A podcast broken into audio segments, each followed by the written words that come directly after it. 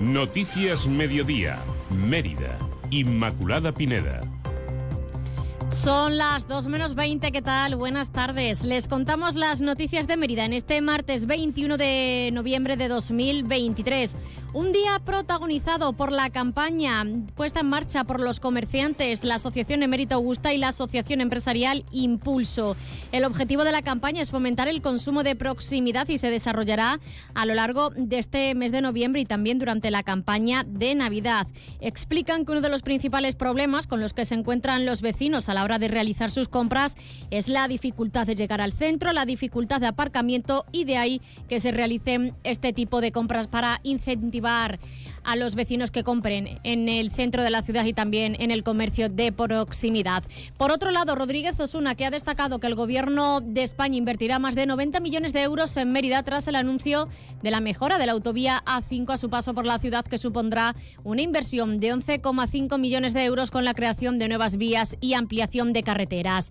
Estos y otros asuntos se los contamos de forma ampliada en unos minutos. Antes nos interesamos por otra información, la previsión del tiempo de cara a las próximas horas con la Agencia Estatal de Meteorología. Buenas tardes. Buenas tardes. Hoy en Extremadura las temperaturas bajan en descenso. Se esperan hoy máximas de 18 grados en Mérida, 17 en Badajoz, 15 en Cáceres. Tendremos hoy cielo poco nuboso. El viento será de componente norte, más flojo por el sur. Mañana las temperaturas diurnas se mantienen con pocos cambios. Se esperan máximas de 18 grados en Mérida, 16 en Badajoz y 15 en Cáceres. Las mínimas bajan ligeramente, registrándose heladas débiles en Gredos. Se esperan mínimas mañana de 6 grados en Badajoz y Cáceres Cáceres, 4 en Mérida. Mañana tendremos cielo poco nuboso, con intervalos nubosos en zonas de montaña del norte. No se descarta por la mañana alguna bruma o banco de niebla aislado. El viento será de componente norte o noreste, de intensidad floja, más intenso en el norte. Es una información de la Agencia Estatal de Meteorología. La Asociación de Comerciantes Emérita Augusta y la Asociación Empresarial Impulso ponen en marcha la campaña 100% Mérida Comerciantes con nombre. El objetivo de la campaña es fomentar el consumo de proximidad y se desarrollará durante este mes de noviembre y hasta el 10 de enero de 2024. La primera fase consiste en un plan de fidelización y la segunda arranca este fin de semana aprovechando la celebración del Black Friday. Chari Gallego es la presidenta de la Asociación de Comerciantes Emérita Augusta de unas tarjetas de fidelidad que hemos hecho que se van sellando según compra. Cada tarjeta tiene ocho sellos y es a partir de compras superiores a 20 euros. Y cuando terminan de sellar todas las tarjetas, eh, le recompensamos a los clientes con un vale de 10 euros. Cara ahora al Black Friday eh, queríamos hacer algo diferente, aunque es el Black Friday y ya llama la atención eh, gracias a, la Junta de Extremadura y una, colaboración de dinamización del comercio, el día 24 y el día 25, para animar y que sea algo diferente, eh, vamos a tener unos pasacalles. El viernes día 24 vamos a tener un pasacalle de luces. van a ser desde las 6 de la tarde hasta las 8. De todas maneras, también en la puerta a la villa para también pues, que los niños estén más entretenidos cuando vengan con los padres. Vamos a tener pintacaras y vamos a tener también juegos y cosas, pues si algún padre le apetece dejarlo ahí un ratito Explican que uno de los principales problemas con los que se encuentran los vecinos que van a hacer sus compras al comercio local es la dificultad de llegar al centro y también la dificultad de aparcamiento en el centro. De ahí que se establezcan unos eh, descuentos y una gratuidad del parking durante una hora, como explica Jorge Cascón, que es vicepresidente de la asociación. Entonces, hemos comprado tickets para que sea más sencillo para la gente, una aplicación, hay gente que no utiliza aplicaciones y tal. Entonces hemos comprado unos tickets que viene un, QR.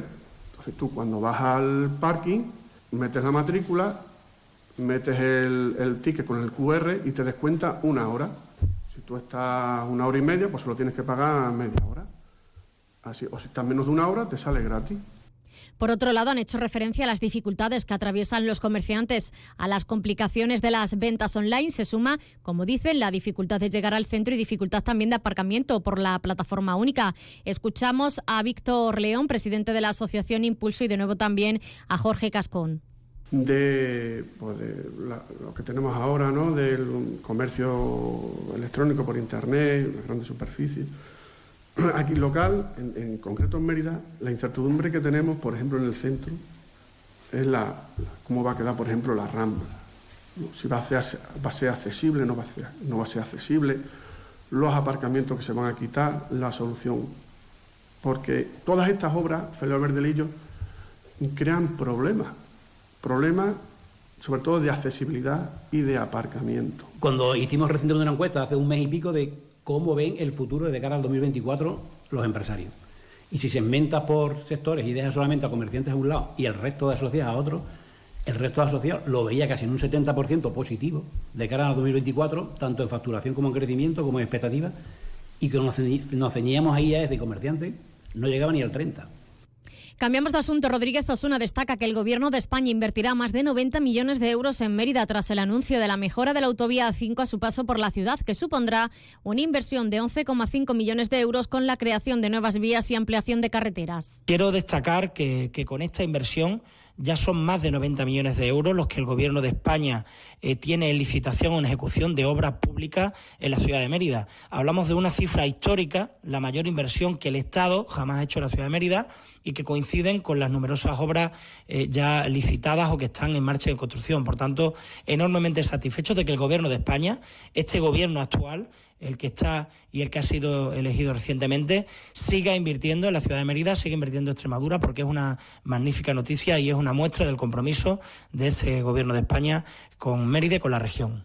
Entre otras inversiones destaca el nuevo centro de acogida de protección internacional en el albergue El Prado con 14 millones de euros de inversión y la creación de más de 70 empleos, la puesta en valor y la reparación del puente de hierro, el proyecto de mejora de acceso sur a la ciudad de Mérida o el desdoblamiento de la Nacional 630 en el acceso norte a Mérida, entre otras.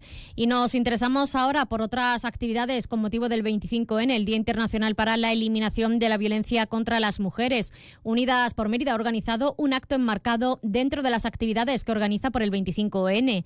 El evento será la presentación del libro El laberinto del patriarcado de Ana Moreno Soriano. Tendrá lugar el jueves 23 de noviembre a las 7 de la tarde en el Centro Cultural Alcazaba de Mérida.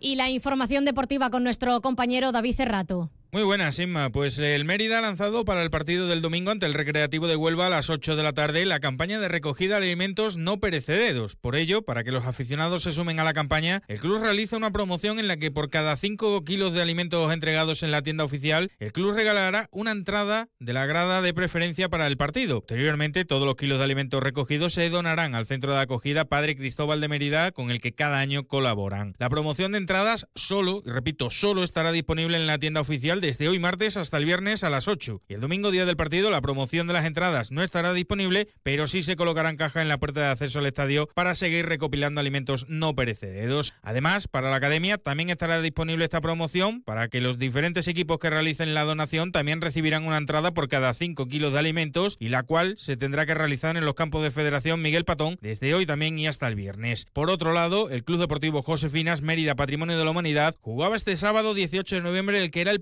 partido senior como local de su historia en la Segunda Nacional, venciendo al Unión Balonmano Pacense por 31 a 28 en el pabellón de Diocles y además el juvenil también vencía a la VP por 38 a 25.